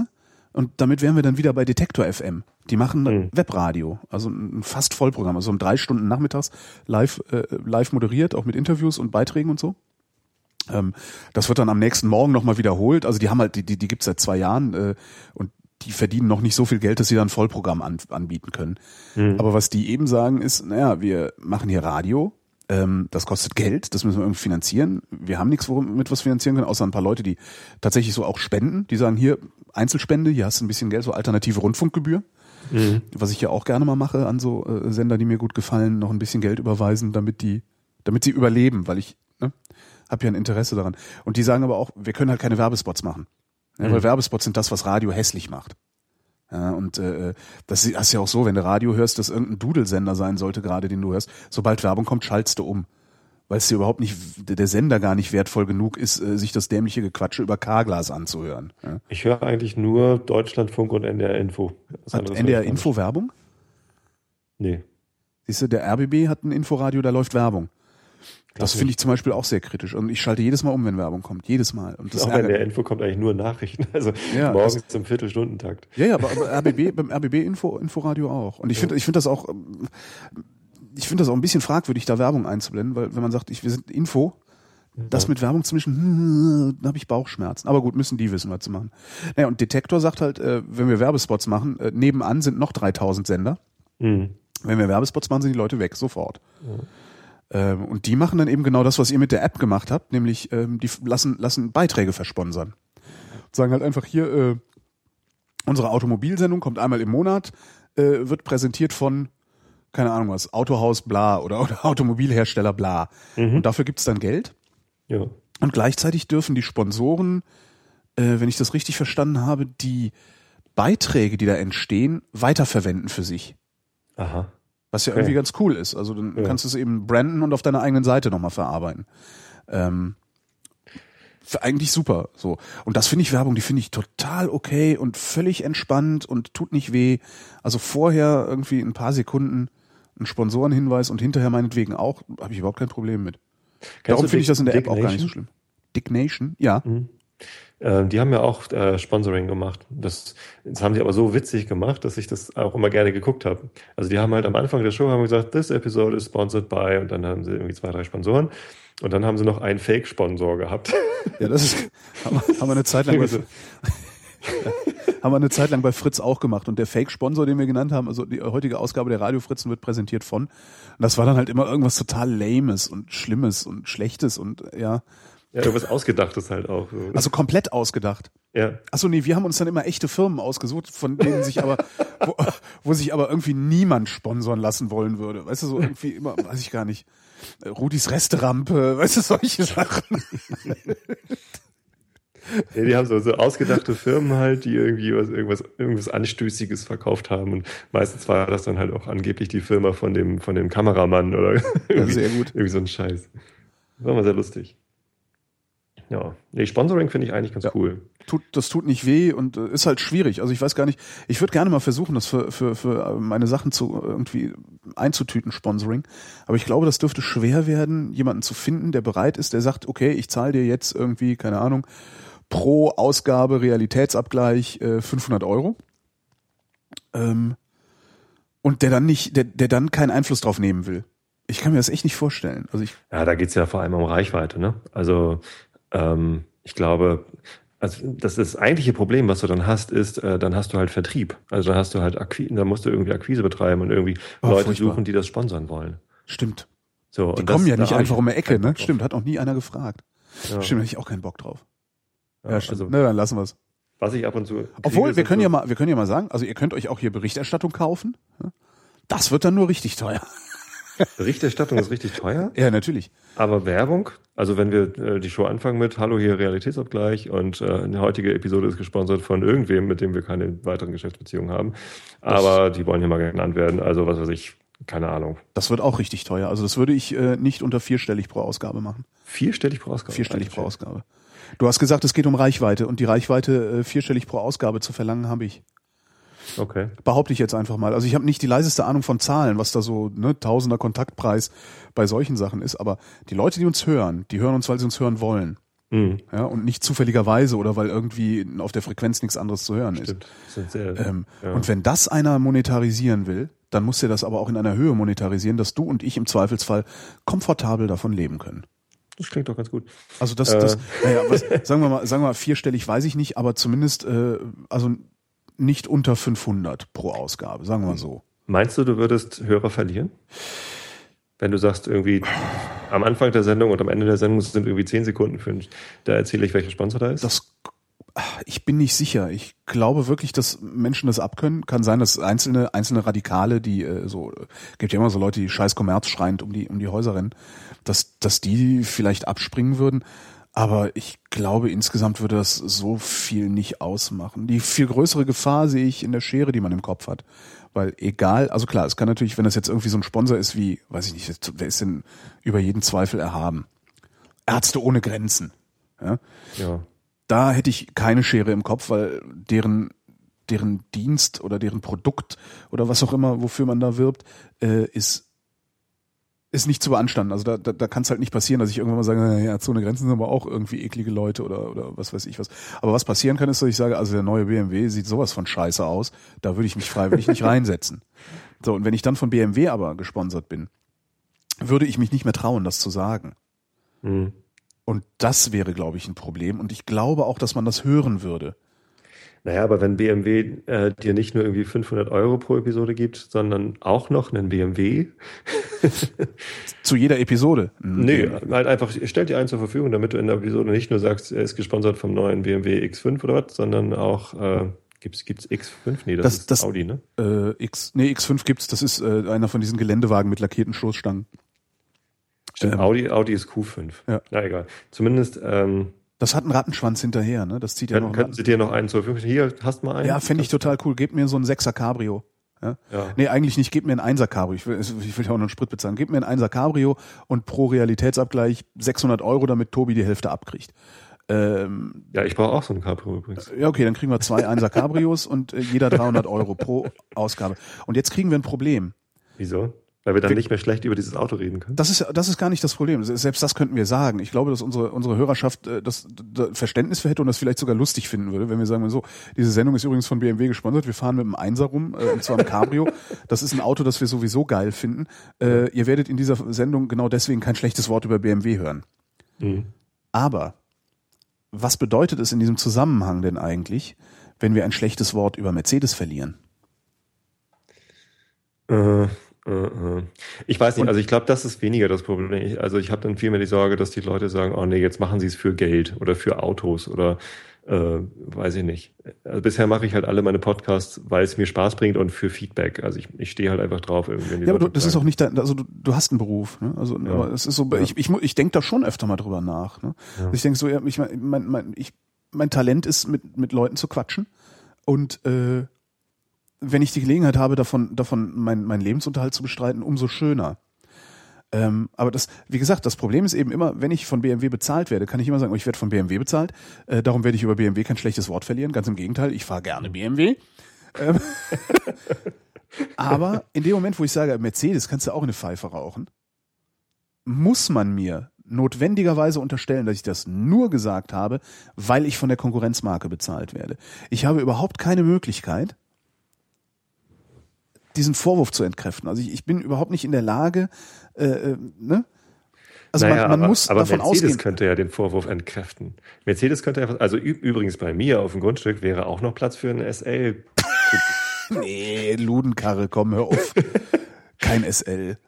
Keine Ahnung, aber irgendwas, die haben ja auch nette Autos. Das heißt, sie müssten uns alle bezahlen. Das heißt, der Verband der Automobilindustrie müsste uns bezahlen. Das wäre ein, das wäre, ja. Der gleich heute gesponsert. Aber das wäre, das wäre die einzige Möglichkeit, wenn du sagst, der, ADAC. der Verband der Automobilhersteller sponsert diese Sendung und darum können wir sagen, was wir wollen über Autos. Weil immer dann, wenn, wenn, ne, ein Was wir, Hersteller dann, uns was wir sponsert, dann nicht mehr sagen dürfen, ist, wir sind für äh, Tempolimit 130 auf Autobahnen. Also was ich übrigens bin. ja, ich äh, würde sogar sagen 100. Kann man auch mitfahren. Ja, 120. Keine Ahnung. Einigen wir uns auf. Äh, 115, weil wir ja sowieso alle 130 fahren. Mhm. Aber du, du verstehst, was ich meine. Ne? Das Problem Ja, ist ganz ja. einfach, wie können unsere und wie, wie können unsere Hörerinnen und Hörer wissen, dass wir Mercedes nicht gerade ausschließlich deswegen dissen, weil BMW uns für die Sendung bezahlt. Und das können die nicht wissen. Ja. Und darum können wir sowas nicht tun. Jedenfalls nicht seriöserweise. Hm. Ja, und unseriös werden. Ich meine, ist ja eh nur ein Hobby, das ist nicht Profi, was wir hier machen. Aber äh, ernst genommen werden will man ja schon. Obwohl so Unseriosität werden als Hobby, unseriös werden als Hobby. Ja klar will man ernst genommen werden. Aber wie, wie löst man dieses Dilemma auf? Ne? Das wäre das wäre doch mal eine Frage. Wie löst man das Dilemma auf, dass man sich möglicherweise von der Industrie dafür bezahlen lässt, was man tut, ohne sich in Abhängigkeit, also auch in, in moralische, geistige, wie auch immer, äh, Abhängigkeit. indirekte. Vielleicht Geistig-moralische muss, man, Abhängigkeit. muss man sich halt von etwas sponsern lassen, äh, was man halt gar nicht als Thema bringen will. Ne, also wenn wir, wenn wir über Autos reden wollen, dann können wir uns nicht von einem Autohersteller sponsern. Aber wenn wir nicht über äh, was weiß ich, Medikamente sponsern, äh, reden wollen, dann können wir uns vielleicht von Aspirin sponsern lassen oder keine Ahnung was. Jetzt kein Medikamentenhersteller. Ich glaube, das ist ein Dilemma, aus dem man nicht wirklich rauskommt. Hm. Oder man geht halt an die Verbände. Man kann sich, wir können uns ja von der Pharmaindustrie, ne, vom Verband der, wie heißen die, Pharmahersteller oder sowas bezahlen lassen. Ja, aber die haben ja auch Interessen. Die haben ja auch Interessen, das ist richtig, aber was, aber zumindest, zumindest äh, kann entsteht da nicht der Verdacht, dass wir Einzelinteressen folgen, also zumindest branchenweiten Einzelinteressen. In dem Moment, wo wir sagen, Pillen sind grundsätzlich gut. Ja, aber wenn das dann die Pharmaindustrie ist, dann müssen wir halt aufpassen, dass ich nicht über Homöopathie lästere, weil das könnte ich ja möglicherweise deshalb tun, weil in diesem Pharmaverband halt mehr Leute sind, die echte Medizin verkaufen wollen als Homöopathie. Ja gut, aber das ließe sich ja sogar begründen, weil es unwirksam ist. Also das, das fände ich, das könnte man ja noch machen, aber warum ist der Mercedes eigentlich eine miesere Karre als der BMW? Das ist ja eine Geschmacksfrage. Also das, Hm. das lässt sich halt nicht irgendwie ich sag mal, mit, mit, mit Fakten unterlegen. Außer wir fangen jetzt an, Benchmarking zu machen, betreiben, ne, weil er schneller fährt. Aber das ist ja auch Quatsch. Weil Schnellfahren ist ja auch nur so ein, so ein äh, absurder äh, äh, Wollen wir ja gar nicht. Schnellfahren wollen wir ja gar nicht, genau. Wie nennen wir denn eigentlich die Sendung? Äh, Ähm, ja, haben wir Shownotes eigentlich? Nee, ne? ich, glaub, ich weiß es gar nicht, ob jemand Shownotes geschrieben hat. Im Chat wurde am Anfang nur über einen Einschlafen-Podcast gelästert. Ja, das können sie gut. Lästern können sie. Lästern können sie. Können So sie nennen wir auch. die Sendung. Lästern können sie. Ähm, dann, äh, Wir haben noch über Eltern sagen. gesprochen, die sterben und über ja, moralische Befangenheit durch Himmel, Sponsoring. Sponsoring, Moral. Sponsoring und Moral. Gott-Sponsoring. Was? Himmel. Wir haben überhaupt nicht über den Papst gelästert. Wir haben überhaupt nicht. Die Titanic hat das doch schon so gut gemacht. Ja, eben drum. Na gut, dann, dann, dann haben wir es ja. Dann haben wir jetzt einen Sendungstitel. Ähm, Was denn? Wir haben noch gar nicht über den Papst gelästert. Irgendwie so. Ich, ach, ich denke mir irgendwas aus. Irgendwas wird, wird uns schon einfallen. Ohne Denk- Papstlästerung. Ohne Papstlästerung. Papstlästerung, ohne pa Nein, äh, ist, jetzt ist Schluss. Hier, wir äh, müssen mal gucken, ähm, ach, das können wir, das können wir ja besprechen, nächste, weil nächste Woche, ich bin eigentlich im Flugzeug. Wir müssen mal gucken, ob wir nächste Woche irgendwie eine andere Uhrzeit finden. Ähm, aber das können wir ja besprechen, wenn der Sender aus ist. Äh, Ja. Ich sag mal, das war der Realitätsabgleich für heute. Äh, demnächst gibt's wieder einen. Ich bedanke mich bei Tobi Bayer. Danke, Tobi Bayer. Danke, Holgi. Tschüss. Äh, ich bin übrigens Holger Klein und danke für die Aufmerksamkeit.